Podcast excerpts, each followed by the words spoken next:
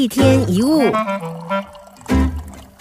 在公园里，你常常看到有人推着婴儿车，有些婴儿车上呢，好像有小小的方向盘，孩子可以把手放在方向盘上，感觉好像他们自己在控制车的方向，其实是后面推车的人在操控。其实这让我们学到很重要的一课：有时我们以为自己在操控什么，其实后面总有个比我们更大的力量在掌控。你自己跟周围的人应该都有类似的经验。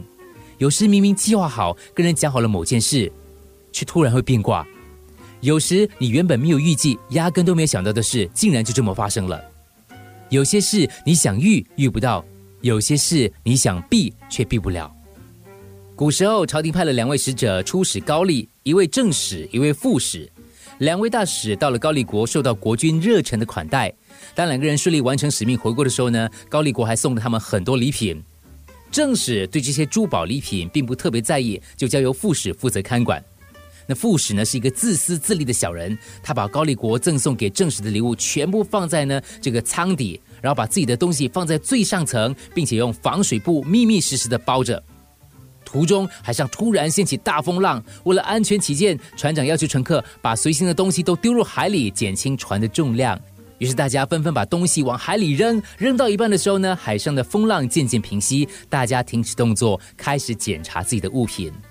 没错，这个时候副使发现自己的东西一个也不剩，全部都被丢了，而正使的礼品因为放在最底下，一样也没被丢掉。该你的躲也躲不掉，不该你的求也求不来，即使再怎么算，有时也是没用的。听说加州有一个男子赢得了九百万美元的这个彩券。原因是他把结婚周年纪念的日期写错了，填错了号码。